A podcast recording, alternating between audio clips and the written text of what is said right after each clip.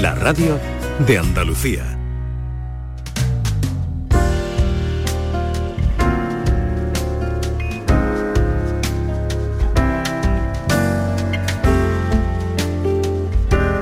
La tarde de Canal Sur Radio con Mariló Maldonado.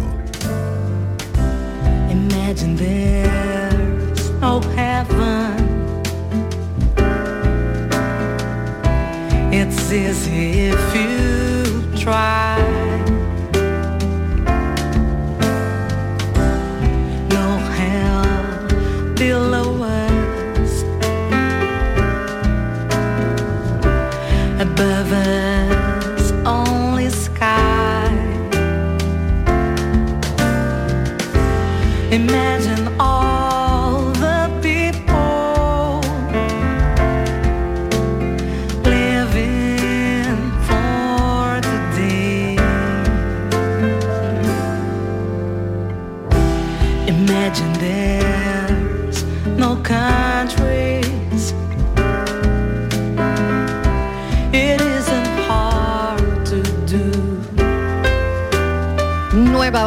la tarde, son las 4 y 8 minutos. Esta es la tarde de Canal Sur Radio, la que compartimos con los oyentes hasta las 6 en punto.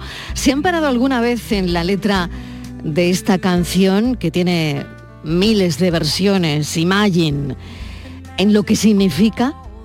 Bueno, toda letra, eh, toda la letra de esta canción construye, la verdad, una imagen utópica de un mundo donde hay más igualdad entre las personas, un mundo en el que no existen grandes factores que causan conflictos.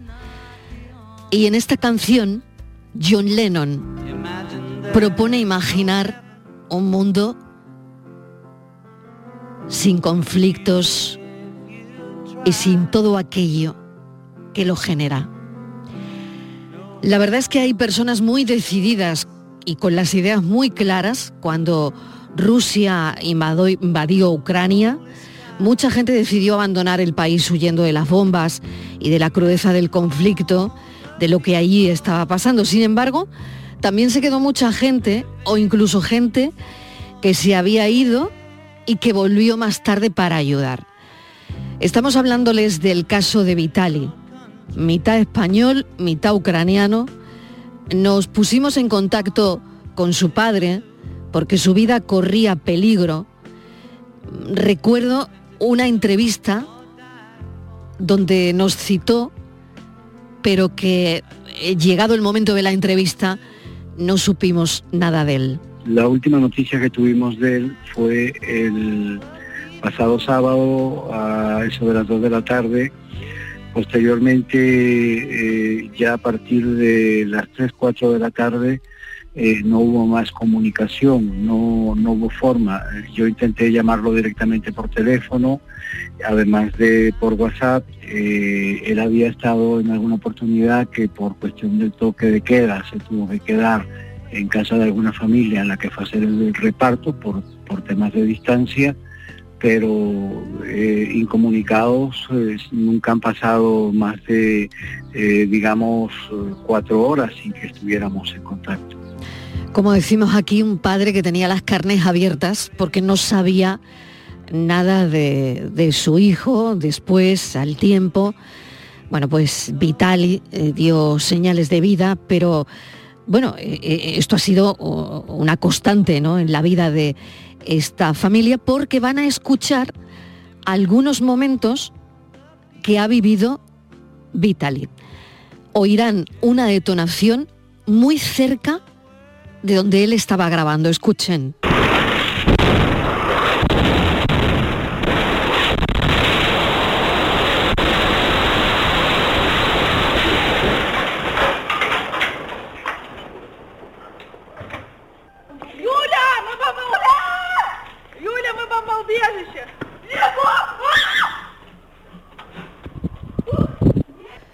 Estos son los vídeos que nos llegaban de Gerson, lo que acaban de oír, ciudad en la que trabajaba Vitali. Allí se dedicó a repartir ayuda humanitaria entre niños y ancianos. Durante semanas estuvo en, en situaciones tremendas, atrapado, sin salida, pero imposible, imposible de abandonar. Vamos a hablar con él porque ha vuelto a España. Creemos que quiere volver de nuevo, pero hoy lo queremos saludar. Vitali, bienvenido. Gracias por acompañarnos. Hola, muy buenas. ¿Cómo ha sido la vuelta? Pues el viaje ha sido muy duro, muchas horas sin dormir, pero por fin ya estoy en España y bueno, estoy muy feliz estando aquí. Bueno, ¿qué, cómo es ese contraste? ¿Cómo es ese contraste de lo que has dejado en Ucrania? ¿Cómo es la situación que ahora mismo has dejado allí? Y, no sé, y ahora que me imagino que tus padres te habrán recibido con los brazos abiertos, eh, que, bueno, habrás podido tener una, unas navidades, cena de Navidad, me imagino, despedir el año, no lo sé. ¿Cómo ha sido todo esto? ¿Cómo es ese contraste en tu cabeza? Bueno, es muy diferente estar aquí, donde en una zona donde está muy tranquilo, eh, sin eh, oír los bombardeos todas las noches, todos los días, y ver cómo está la gente aquí, puede vivir felices. Y en cambio, de donde estaba yo, pues siempre pasando miedo, eh, escuchando cada noche bombardeos, viendo cómo están quedando destruidas las casas. Y bueno, pues claro, abrazando mi familia, estamos aquí muy tranquilos, muy felices eh, ¿Cómo he pasado las fiestas? Pues no he pasado las fiestas muy tranquilo porque nunca puedo olvidar que está pasando la gente en Ucrania muy mal, que están bombardeando sus casas y siempre estoy en contacto con mis amigos eh, preguntando cómo está y organizando ayuda. Mm.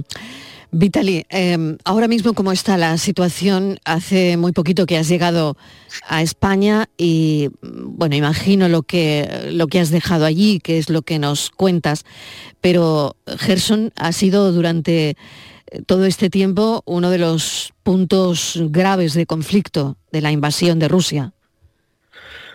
Sí, cada día es peor, están bombardeando muchos, muchas casas que están destruidas, la gente se está quedando sin casas. Eh, por ejemplo, en estos días estamos organizando para evacuar unas familias desde Gerson que perdieron sus padres, eh, pues eh, hay como dos personas mayores y una niña de dos años y sus padres se han muerto y bueno, seguimos eh, ayudando, repartiendo comida a través de mis amigos que quedaron ahí, mi grupo. Y pues yo aquí intento de organizar en corto plazo eh, ayuda para poder eh, comprar generadores, mandar más medicamentos, mandar productos. O eso es lo que estoy trabajando cada día en esto. Vitali, ¿qué hace falta?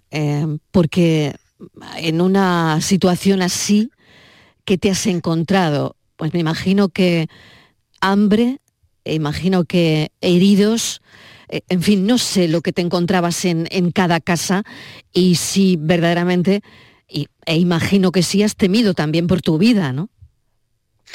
Sí, eh, ahora mismo la gente está quedando por las calles, eh, está pasando frío, como no hay electricidad, eh, nosotros lo que intentamos de reunir el dinero para poder comprar generadores, para traer eh, leñas en algunas casas donde tiene chimeneas y bueno, todas cosas que haga falta son medicamentos, comida para los niños, pañales, de lo de siempre, agua. Y pues eh, lo quería pedir a la gente para que sepa que la guerra aún no ha terminado en Ucrania, por favor, si pueden visitar nuestra página en el Facebook, que es el Diario del Vitali, y si pueden seguir colaborando con nosotros, pues reunimos los donativos y con este dinero podremos ayudar y salvar muchas vidas de familias. Decías que la guerra no ha terminado. ¿Tienes la impresión de que ha bajado algo o hemos quitado el, foco de alguna manera, que hablamos menos de lo que está pasando allí?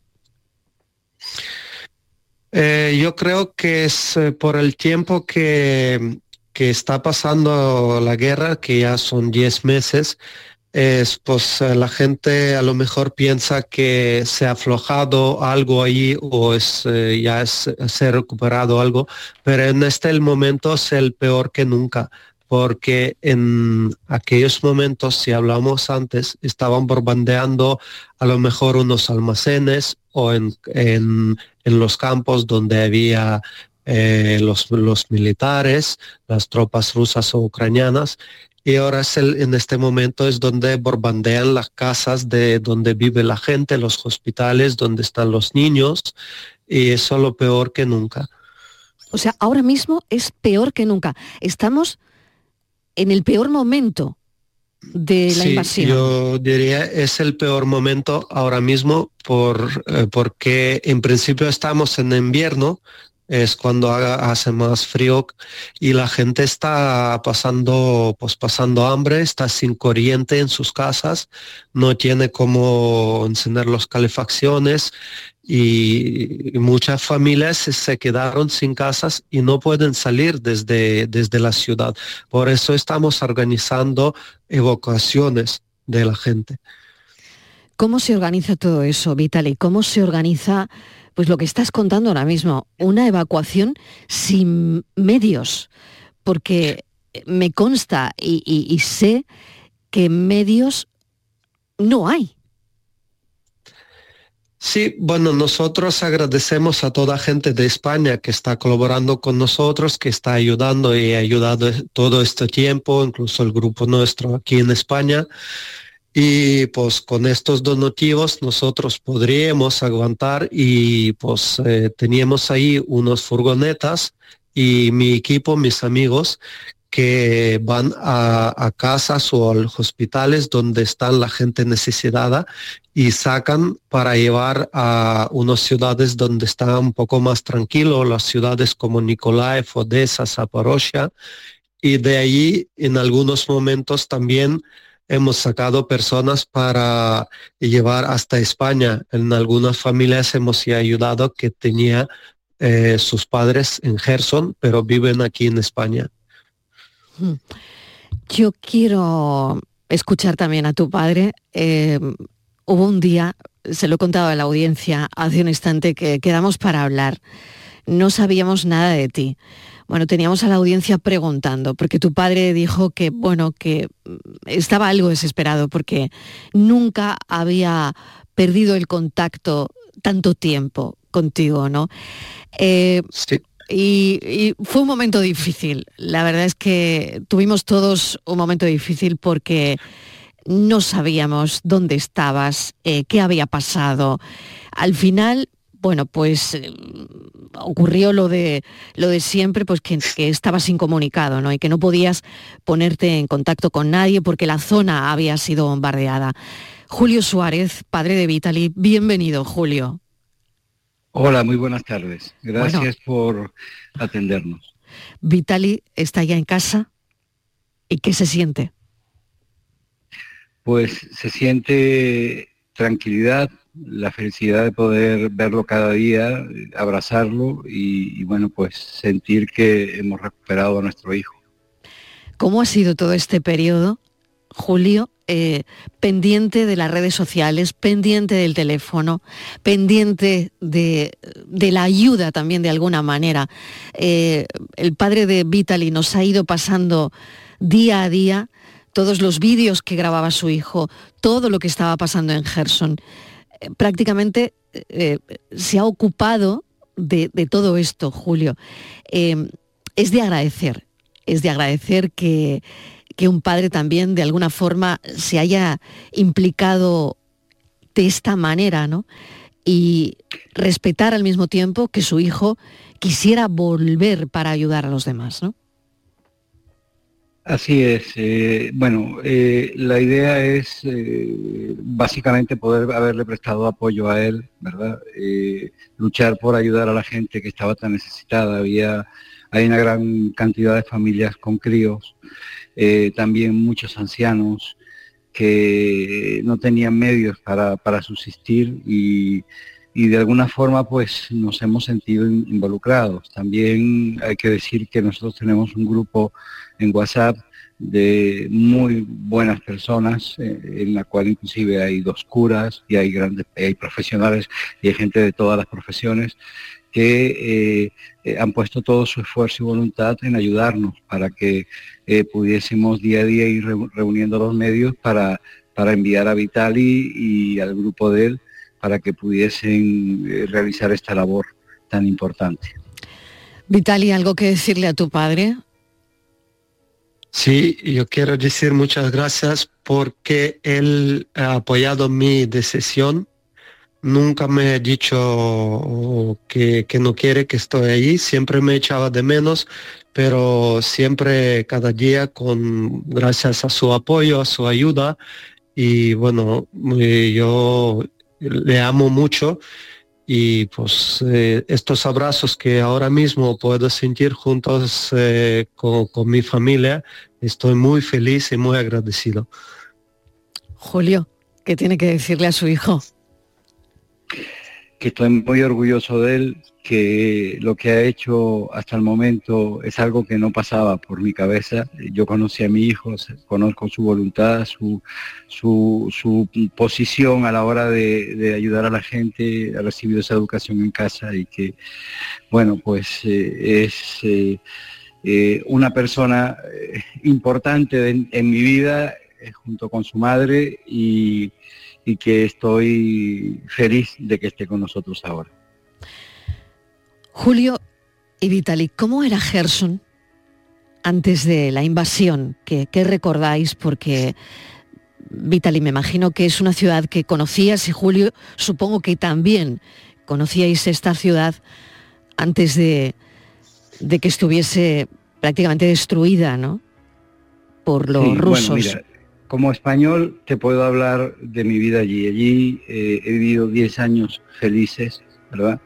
Te puedo decir que no hay mucha diferencia en la idiosincrasia, en la forma de ser eh, de las personas que, habitan eh, en Ucrania, concretamente en Gerson.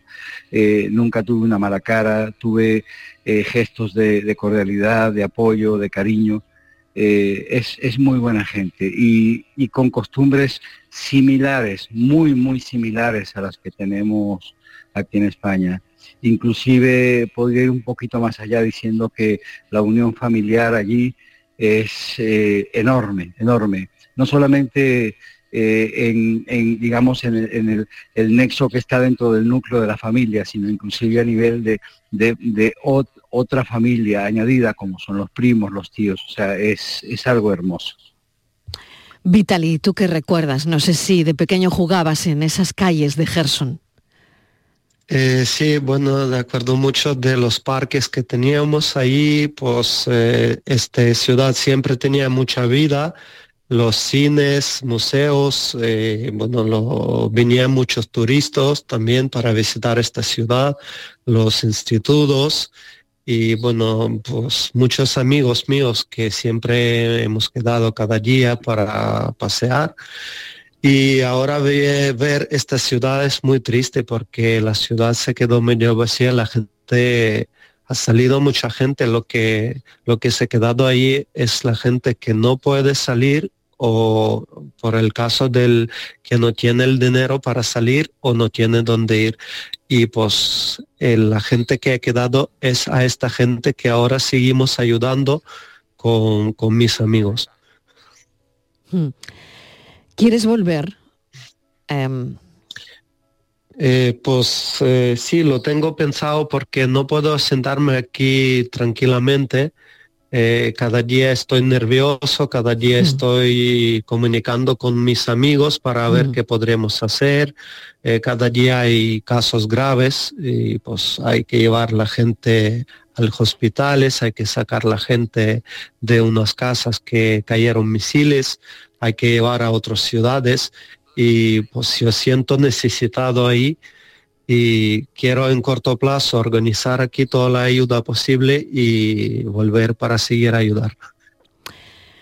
Fíjate, ¿no? Que estamos eh, hablando de una invasión que mm, ha supuesto el éxodo de tantas personas y el recrudecimiento, como tú estás diciendo, de ahora mismo, que quizás mm, no estamos enfocando tanto, o por lo menos los telediarios ya no abren con Ucrania, el peor momento de, la invasión. Un recrudecimiento, como tú estás contando, que vienes de allí, pues como no habías visto al principio, ¿no? No sé si de alguna manera, Vitaly, eh, eh, esto contradice un poco, ¿no? Eh, pues eso, ¿no? El, el, que cuando se apagan los focos, nada se ha arreglado, sino que, bueno, quizás nos hemos cansado, pero que la situación sigue siendo tan, tan inhumana, tan, tan tensa, tan terrible y tan violenta, más que al principio de la invasión, ¿no? Sí, exactamente, es así. Pues yo te voy a agradecer, Vitali, muchísima suerte. Gracias por, por haber estado con nosotros en el programa. Fíjate que ese momento en el que habíamos quedado ya mm, pasó, quedó atrás y hoy eh, con tu regreso a España pues hemos podido tener una conversación sosegada, tranquila y bueno, y quedan, bueno, queda tu ayuda y quedan desde luego los, los vídeos, tantas y tantas imágenes que has mandado de la situación, de, la ayuda humanitaria. Y Julio Suárez, me imagino que tranquilo con su hijo en España y que entiendo que si Vitali decide volver, pues que Julio lo entenderá, lo entenderá perfectamente. Sí, dentro de lo que estamos lo tengo que entender, tengo que respetar su decisión y bueno, por supuesto seguiré apoyándolo. Vamos a poner un mensaje, los oyentes están llamando, porque claro, eh, es que esto, esto supuso algo increíble en el programa cuando eh, habíamos quedado, como les contaba al principio, con Vitali y no apareció porque no sabíamos qué le había ocurrido, ¿no? Y tenemos un mensaje de, de un oyente que seguramente reflejará, reflejará perfectamente lo que estamos comentando estaría bien que Vitali, a ver de qué forma se puede colaborar. Eh, algún teléfono tipo Visum, alguna cuenta, porque la verdad que estoy aquí en metido en el Facebook, pero sería sería bueno que lo dijera en abierto, si se puede decir. Claro que sí. Bueno, muchos oyentes se están metiéndose en, en tu cuenta de Facebook, Vitali, y ah, probablemente quieren más información sobre eh, cómo ayudarte, cómo colaborar. Sí, yo esto, con esto voy a pedir para que explique bien mi padre. Yo de mi parte quiero agradecer a vuestro programa, a la gente que me está escuchando en España. Gracias por su apoyo, por su ayuda, porque yo creo que sin la ayuda de la gente de España eh, seguramente no podía hacer tanto y ayudar a tantas familias y salvar tantos niños y tantas familias yo solo. Yo quiero dar gracias a toda gente que está siguiendo, colaborando y que tiene ganas de ayudar a las familias en Ucrania y a ustedes. Muchísimas gracias. Julio, adelante, porque los oyentes piden cómo, bueno, pues cómo poder ayudar, cómo ayudar.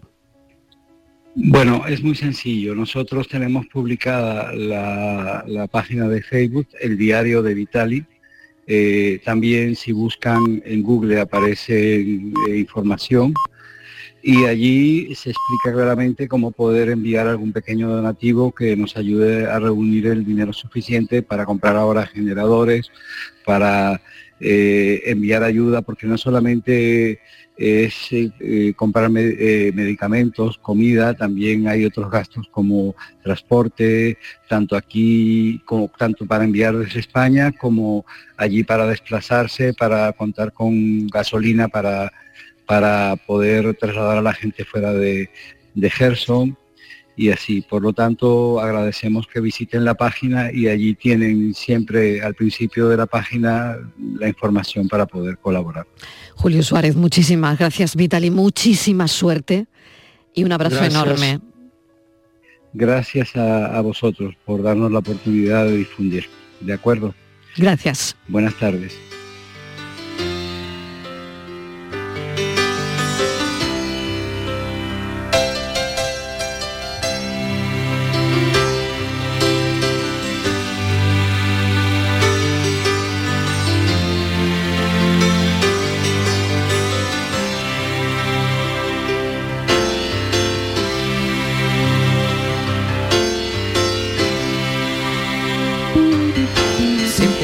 Olvidar todo aquello que fui, si pudiera borrar todo lo que yo vi, no dudaría, no dudaría en volver a reír.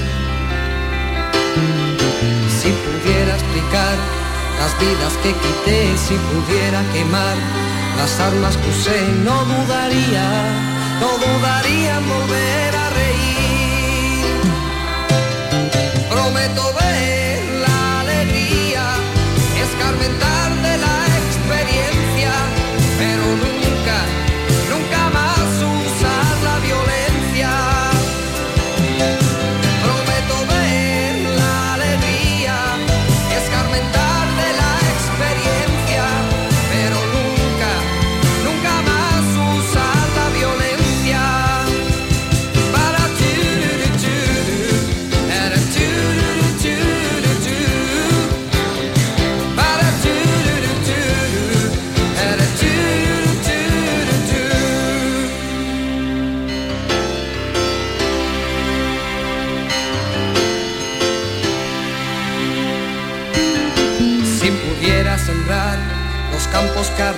si pudiera devolver la paz que quité, no dudaría, no dudaría en volver a reír. Si pudiera olvidar aquel llanto que oí, si pudiera lograr apartarlo de mí, no dudaría, no dudaría volver a reír.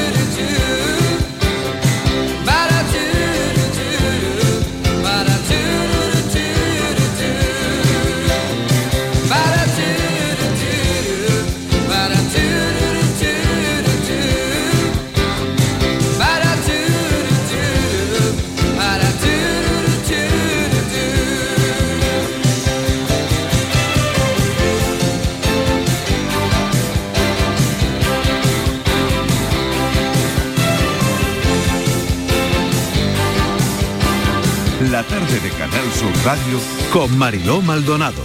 También en nuestra app y en canalsur.es.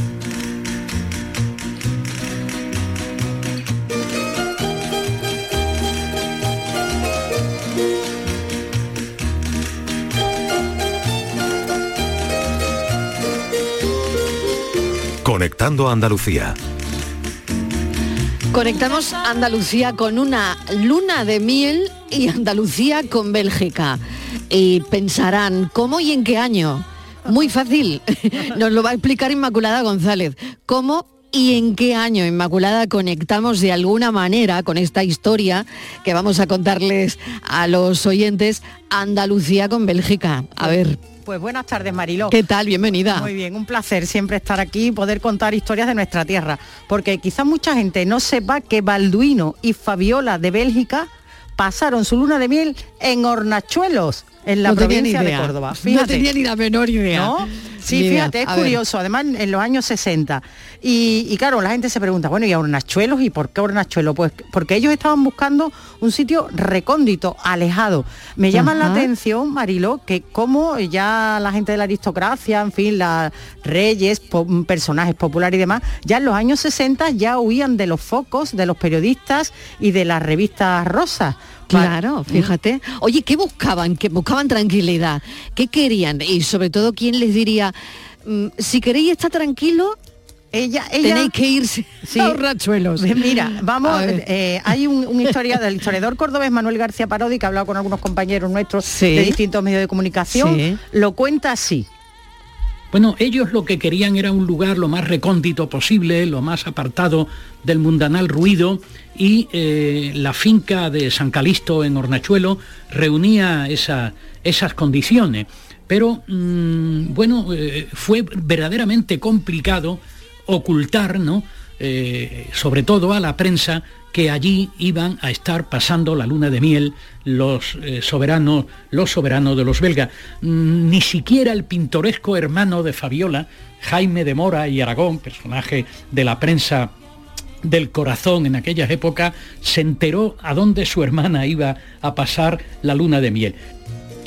Oye, y me imagino que este sitio em, seguirá existiendo, ¿no? Porque Sí. San Calisto es un poblado, ¿no? Exacto. Dicen que está a unos 17 kilómetros de Hornachuelos. Efectivamente. Y que está dentro de un parque natural. Oye, es que no eligieron nada mal. ¿eh? Claro, además, claro, ella a través de, aunque a su hermano no le dijera dónde venía, pero ella tenía mucha re- relación con la realeza y con España, claro está. Ah, a su hermano no le dijo que no le dijo que, venía aquí a Porque celebrarlo. si o sea, no, claro. Claro, las primeras Le montaba, le montaba claro, allí a, a- a con- algún sarao, ¿Tú te seguro. acuerdas de él? No era tan peculiar acuerdo, que todo el mundo podía Era un pensar. hombre muy peculiar, Eso Jaime de. Mora y Aragón, es verdad. que él Mm. podía saber eh, que, que la hermana venía aquí, entonces despertar pues el Bueno. celo de periodistas y demás. Pero no, Claro. no fue así, fue casi una carambola. Fíjate cómo lo cuenta Manuel García.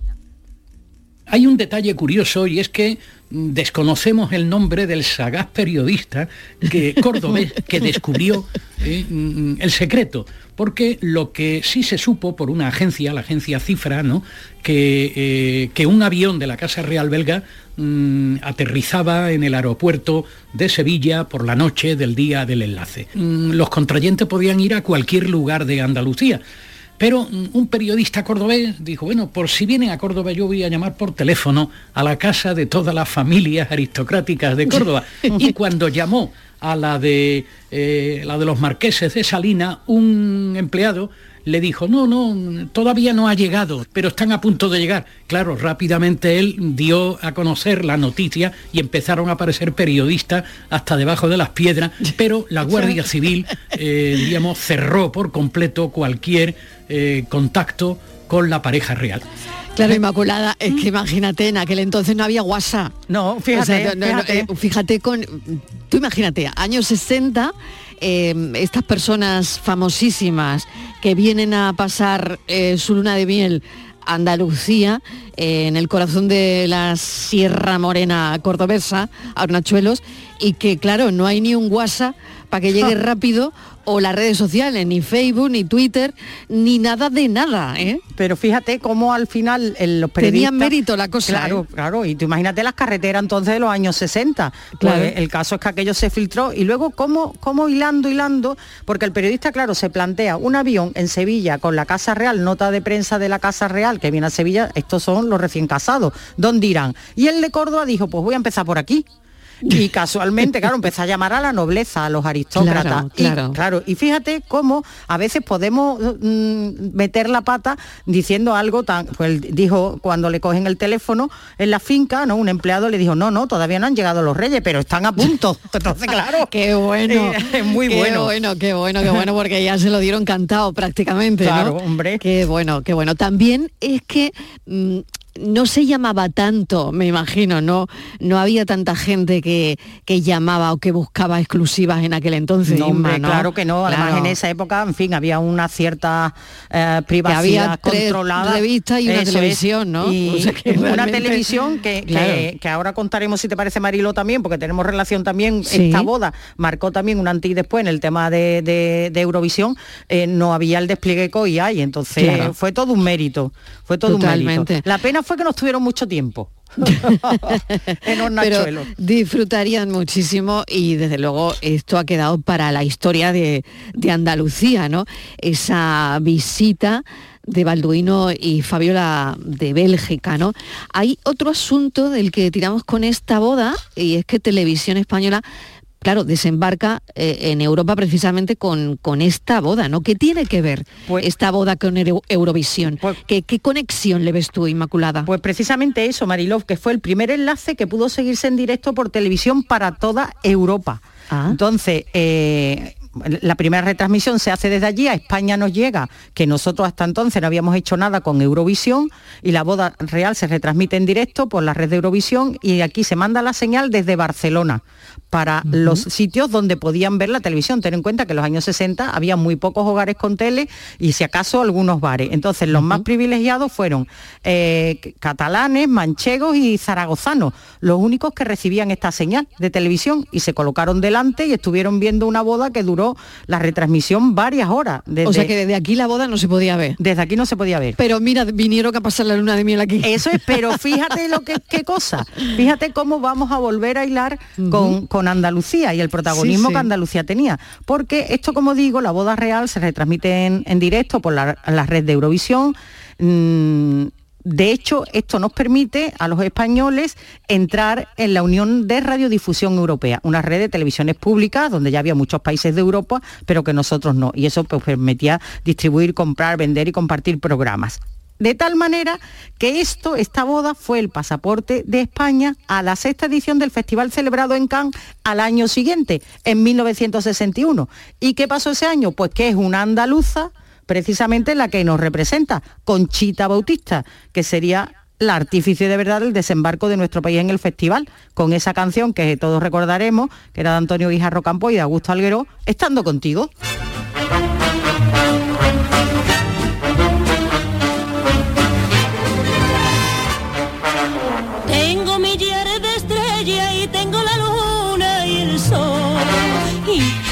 De tu mirada y la luz de tu mirada dentro de mi corazón.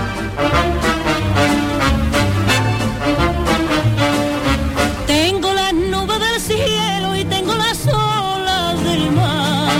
Y si tengo tu cariño y si tengo tu cariño ya no quiero nada más.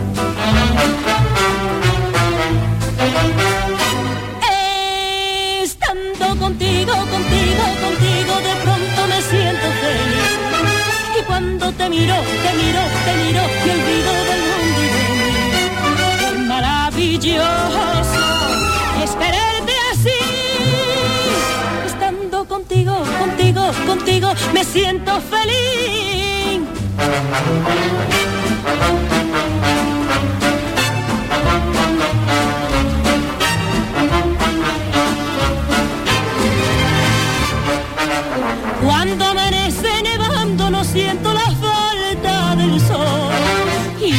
Copos de la nieve y los copos de la nieve me parecen de color.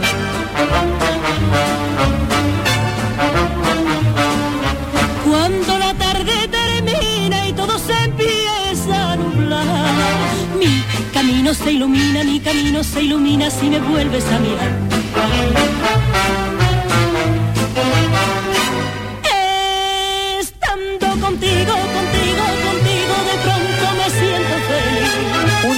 Las primeras canciones que me enseñó a cantar mi madre. Sí, mija, fíjate, ay, me alegro, a verla, ay, me alegro. Sí, sí, sí, sí, claro que sí, él estando contigo, Ajá. claro que sí. Claro, Bueno, bueno. ¿cómo olvidarnos de esta canción y cómo olvidarnos de que de alguna manera, fíjate cómo eh, Andalucía se ha, ha sido internacional siempre, se ha internacionalizado con reyes que han venido a pasar aquí su luna de miel a Hornachuelos, a Córdoba, Sí, sí. aunque no pudiésemos ver la retransmisión en directo porque no nos llegara la señal de televisión española en aquel entonces, ¿no? Exactamente, el 15 de diciembre de 1960.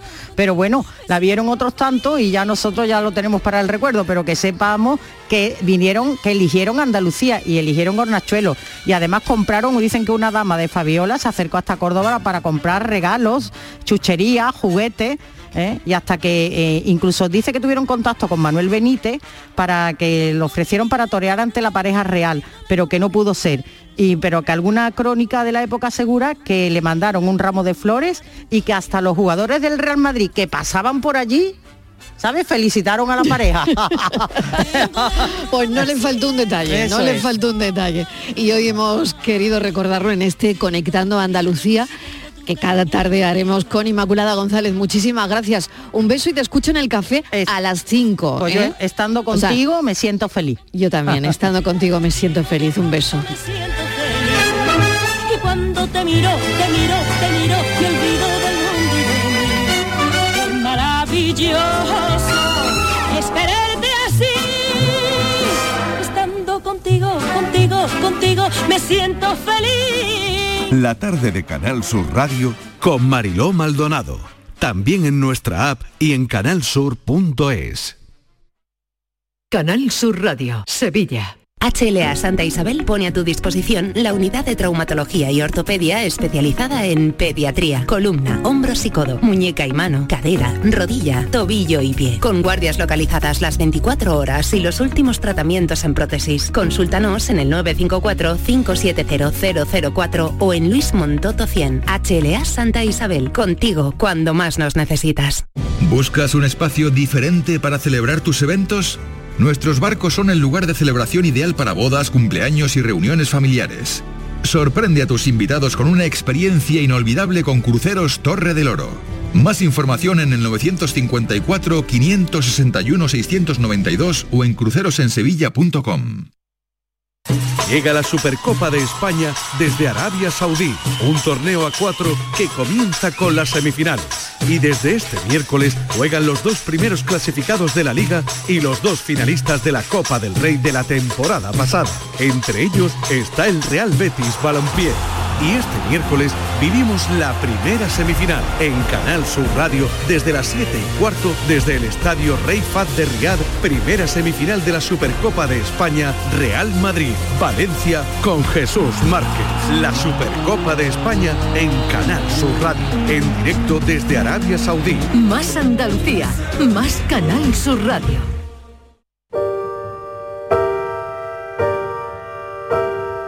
La tarde de Canal Sur Radio con Mariló Maldonado. Lovely,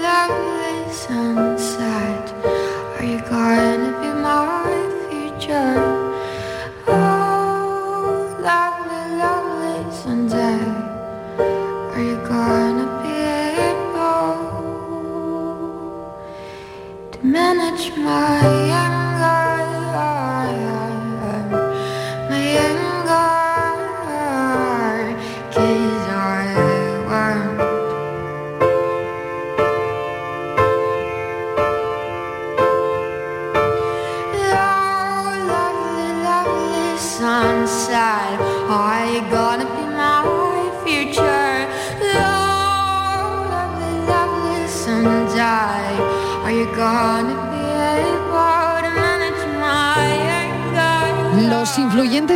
a tener también un espacio en el programa. eh, los vamos a llamar los influyentes. Bueno, que si prefieren lo hacemos en inglés. En inglés, los influencers. Pero bueno, los influyentes suena, suena más andaluz, ¿no? Y bueno, hemos decidido llamarlos los influyentes que aparecerán también cada semana en el programa. Nos vamos de viaje con una granadina, la Cosmopolilla. Estoy de vuelta en mi tierra, en Salobreña, uno de los pueblos más bonitos de la costa tropical de Granada. Acompañadme a conocerlo. Ubicada a orillas del Mediterráneo, Salobreña cuenta con el encanto de un pueblo de trazado morisco. Recorrer su casco histórico es una maravilla. Cuestas, escaleras, callejones, bóvedas, casitas encaladas, decoradas con macetas y bugambillas. La granadina Patricia Rojas recorre el planeta gracias a los muchísimos miles de seguidores que aunan en sus distintas redes sociales. Mucha gente le dice que ha visto el mundo gracias a su Instagram. Patricia Rojas, bienvenida. Ella es periodista y por supuesto apasionada de los viajes. De su pasión, pues ha hecho, no sabemos si su profesión, que nos lo cuente. Patricia, ¿qué tal? Bienvenida. Hola, muchas gracias. Buenas tardes. Oye, enhorabuena, porque eso que dices es cierto. Hay mucha gente que ve el mundo gracias a, a todo lo que subes. Y esa es la sensación que tienes, ¿no? Sí, eh, mucha gente me escribe de eh, gracias por mostrármelo o hace muchísimo que sueño con ir ahí o eh, también sirven ¿no? las redes sociales, ese escaparate, esa ventana abierta al mundo pues para descubrir nuevos sitios y, contagiar un poco de ese espíritu viajero, ¿no? De, de descubrir el mundo.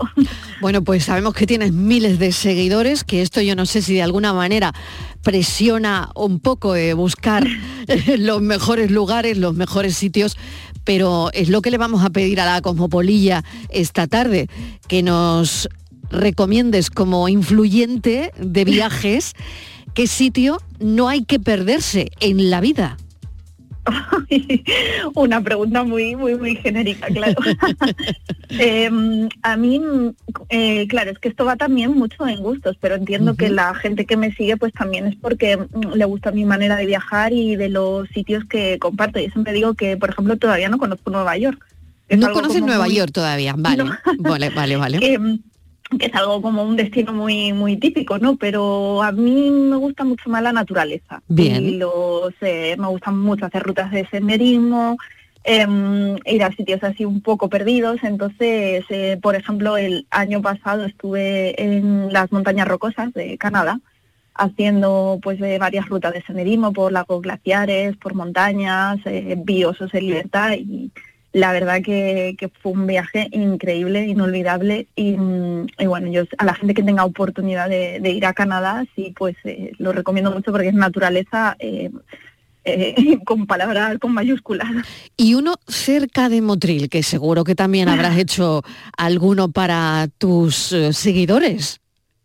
Pues eh, a mí siempre me gusta mucho ser eh, profeta en mi tierra. Eh, ahí comenzabas con el vídeo que, que hice de Salobreña, de, de un pueblo que está mm, al lado de- del mío y al que le tengo mucho cariño, pues eh, como, como a toda la provincia de, de Granada y toda Andalucía, por supuesto. Y siempre digo que en Granada lo bueno que tienes es que tienes todo, tienes playa, tienes montaña, tienes las cumbres más altas de la península. Entonces, si quieres disfrutar de la naturaleza y hacer rutas de senderismo, pues eh, desde la Alpujarra Granadina, que es una maravilla de pueblos, que, a todo el mundo que va enamora y, y deja impresionado el trazado que tiene de, cuestas y, y de tinaos centenarios. eh, y puedes subir pues hasta más de 3.000 metros de altura y a ver lagunas glaciares, cabras monteses y, y sentir esa naturaleza maravillosa de que es una reserva de la biosfera como es Sierra Nevada. Y mm, bueno, también das muchos consejos que a mí eso me, me atrae bastante y me imagino que a la gente también para ahorrar, porque claro, tú estás hablando de un viaje a Canadá, dices, vete a esquiar a Canadá con las mm, cumbres maravillosas, con, en fin, con todo lo que tiene ese país, ¿no? Para ver. Pero claro, eh, ¿qué, qué hacemos si, si estamos regular? En fin, eh, Claro, si con ver, la inflación no llegamos, ¿qué, qué No es un consejos? destino barato Canadá. Claro, ¿qué consejos das para ahorrar de alguna manera, o sea, para viajar sin, sin gastártelo todo, ¿no? Claro, hay muchas maneras. Por ejemplo, eh, en este caso, como has puesto el ejemplo de Canadá, yo me compré el vuelo con muchos meses de antelación y así conseguí un precio bastante mm, económico. Creo que fueron unos eh, 400 y pico, no llegó a 500 euros y de vuelta.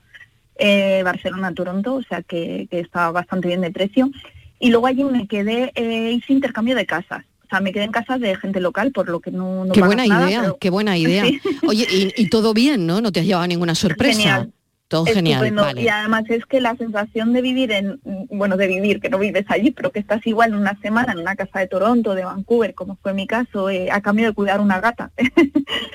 pues, eh, claro, pues está muy bien porque permites también no solo ahorrar alojamiento, sino pues cocinar en, en- en la cocina, ¿no? Y comprar comida en el supermercado. Entonces, Oye, ¿y la gata se portaba bien, Patricia? era, eh, vamos, estuve a punto de meterme a la mochila y traérmela a mi casa, no te digo más, era adorable. O sea, que te quedas en un alojamiento con el compromiso de cuidar a una gata de las personas que viven allí, ¿no? Sí, bueno, claro, mientras esas personas están de vacaciones, pues, o- y de regalan macetas, no sé, tienes un poco que cuidar la casa, ¿no? y, y claro, y estas personas pues están en esta plataforma también de intercambio de casas y, y también pues de, digamos que eh, se pueden quedar en casas de otros lugares del mundo. O sea, es una pla- funciona muy bien en lo que es el intercambio de casas en muchos países del mundo, es algo bastante extendido. Pues hoy queríamos hablar con la influyente, la cosmopolilla. Te agradecemos enormemente esta conexión emisión en directo y voy directa a darte un like. Gracias, un beso, cuídate mucho. Gracias. Patricia gracias, Rojas, un abrazo. Un abrazo.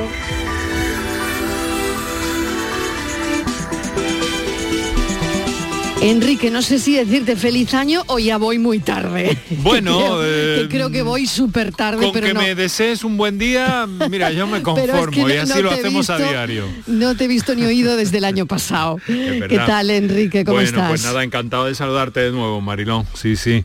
Y aquí, pues nada, en, el, eh, en la brecha, en el Claro que Tajo, sí, claro que eh, sí. Atentos a divulgar y a difundir, gracias a la colaboración de nuestros especialistas, todo lo que puede eh, mejorar nuestra salud en definitiva. Ayer abordamos un tema eh, muy común, que es el, el cáncer de próstata. Hoy hemos decidido eh, abordar un- una temática bien interesante también, Mariló, pero que nos sitúa, digamos que en otro flanco, de otra manera, ¿no? A propósito de la humanización de la sanidad. Y es que verá, desde este primero de enero ah, se ha puesto en marcha eh, partiendo de los nueve años de evolución y trascendencia del proyecto UCI, una nueva idea, una fundación, una fundación humanizando la sanidad. Y hemos contactado con el doctor Gavieras, que como recordarás es uno de los, eh, principal promotor en su día de esta corriente, de esta forma de enfocar la medicina y la asistencia sanitaria. Y eh, nos va a acompañar también otro miembro que actualmente va a ser patrono de esa fundación, que es José Manuel Velasco, es enfermero, trabaja en el área quirúrgica del, eh, del Virgen eh, de la Victoria de Málaga. Gaviera, presidente de la fundación y actualmente en la UCI del Hospital de Jaén. Y mm, nos vamos a dar el gusto de explayarnos un poco sobre este concepto, ¿no? El de la humanización, sobre todo por conocer cómo ha calado, que se ha hecho entre los profesionales mucho, entre los usuarios no sabemos, queremos tener eh, sus opiniones, sus puntos de vista, queremos tenerlo y enfocarlo todo a través de nuestros teléfonos de participación y conversar con los propios eh, protagonistas de esta, de esta iniciativa.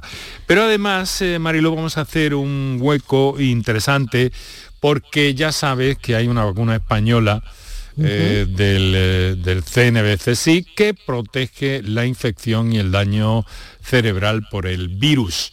Eso se ha hallado gracias a la colaboración de muy diversos estamentos, universidades y centros de investigación y vamos a contar con uno de los investigadores principales, el eh, profesor Juan José Toledo del Centro de Biología de Sevilla y eh, del Cibernet y que además es profesor en la Universidad de Fisiología Médica y Biofísica en la Universidad de Sevilla.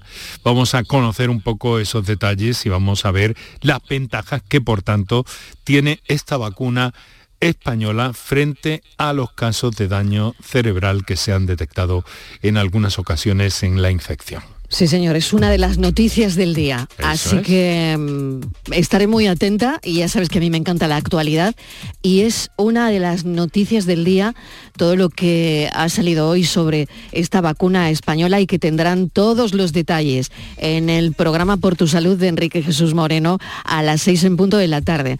Así que atentos. Gracias. Un saludo, Enrique. Un saludo, Mariló, que vaya muy bien, ¿eh? Feliz día. Feliz tarde. Hasta luego.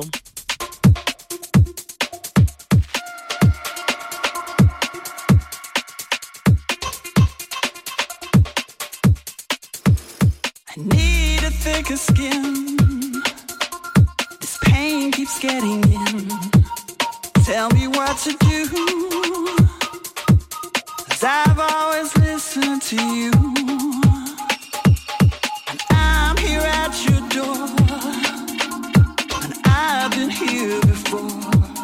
Tell me what to do. Cause nothing works without you.